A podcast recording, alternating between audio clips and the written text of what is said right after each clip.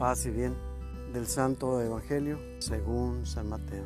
En aquel tiempo llegó Jesús a la orilla del mar de Galilea, subió al monte y se sentó. Acudió a él mucha gente que llevaba consigo tullidos, ciegos, lisiados, sordomudos y muchos otros enfermos. Los tendieron a sus pies y él los curó. La gente se llenó de admiración al ver que los lisiados estaban curados, que los ciegos veían, que los mudos hablaban y los tullidos caminaban, por lo que glorificaron al Dios de Israel. Jesús llamó a sus discípulos y les dijo, me da lástima esta gente porque llevan ya tres días conmigo y no tienen que comer. No quiero despedirlos en ayunas porque pueden desmayarse en el camino. Los discípulos le preguntaron, ¿dónde vamos a conseguir en este lugar despoblado panes suficientes para saciar a tal muchedumbre? Jesús les preguntó, ¿cuántos panes tienen? Ellos contestaron, siete y unos cuantos pescados. Después de ordenar a la gente que se sentara en el suelo, Jesús tomó los siete panes y los pescados y habiendo dado gracias a Dios, los partió y los fue entregando a los discípulos y los discípulos a la gente. Todos comieron hasta saciarse y llenaron siete canastos con los pedazos que habían sobrado. Palabra del Señor.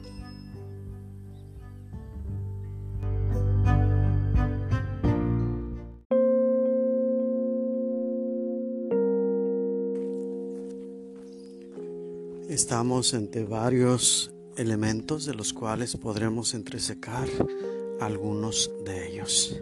El primero, la generosidad en la caridad de Dios a través de Jesús, vislumbrada en la compasión y asistencia que tenía hacia aquellos de necesidades extremas, personas que no caminaban, personas que estaban ciegas, según escuchamos. Y esto resaltaba la admiración de la gente en el poder de Jesús. Por otro lado, tenemos otro tipo de compasión del Señor, que pasa de el estado de salud al estado de ánimo de las personas. Siguiendo al Maestro, a aquel que tanto bienes hacía, dejaban de lado incluso los momentos de comer. Jesús sintió compasión de ellos. Se veía en este seguimiento el hambre que tenían de un guía, de una persona que los fue conduciendo por el caminar en este mundo. Para saciar esta última necesidad, aunque se basta a sí mismo, decidió, quiso y pidió a los hombres ayuda para que por una, dentro de nuestra capacidad, contribuyéramos en esa obra de Dios, pero también para que pudiéramos experimentar cómo la fuerza de Dios actúa a través de nosotros en favor de los demás. En esta actitud se une la correspondencia de amor entre Dios y los hombres, pero también de los hombres a los hombres. El mandato que después Jesús habrá de dejarnos como principal y fundamento de todos los demás, el amor a Dios y a los hermanos. Sin embargo, todavía inmaduros en lo que se refiere a Dios, siempre necesitamos que nos vaya incluso ayudando a reconocer aquello que Dios hace a través de nosotros. Denes de comer. Y surgen los obstáculos que nosotros mismos ponemos a nuestro crecimiento espiritual. Pero ¿cómo vamos a encontrar alimento para tanta gente. De entre los mismos que estaban ahí, sacó los elementos para satisfacer esta necesidad de hambre con unos cuantos panes y algunos peces que llevaban allí. elementos de la providencia divina, del abasto que tenemos para el diario vivir, para el diario sostenimiento. Jesús tomó los elementos que habrían de alcanzar, compartidos con los demás, para todos.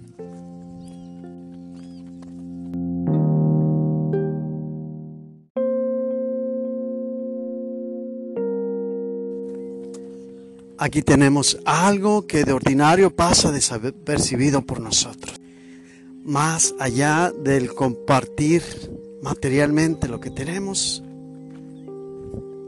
está la proliferación de la abundancia cuando no atesoramos las cosas, sino que las disponemos para para compartir con aquellos que están a nuestro lado, distantes o lejanos, pero que comparten con nosotros el diario acontecer de la vida. Cuando nos agobiamos ante la escasez por el egoísmo, sufrimos. Sin embargo, cuando está en nosotros el espíritu de acogimiento a los demás, no hay preocupación porque tenemos puesta la mirada en Dios. Y Dios a través de las obras de generosidad llega a nosotros y es en esta medida en que podemos tener la tranquilidad que estando con Dios nada nos hace falta. Y si no nos hace falta nada, también las personas alrededor nuestro estarán satisfechas. Cuando disponemos de aquello que tenemos en nuestras manos, reconociendo que proviene de Dios, y lo disponemos en bien de la providencia divina, viene la gracia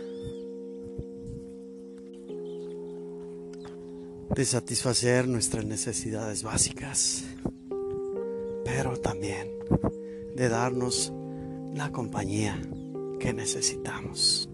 De este modo podemos tener no solamente el estómago lleno, sino el corazón henchido por la felicidad que nos da el sabernos acompañados y saber que contamos con Dios, que aquel hacedor de todas las cosas nos ayude a formar parte de su obra salvadora.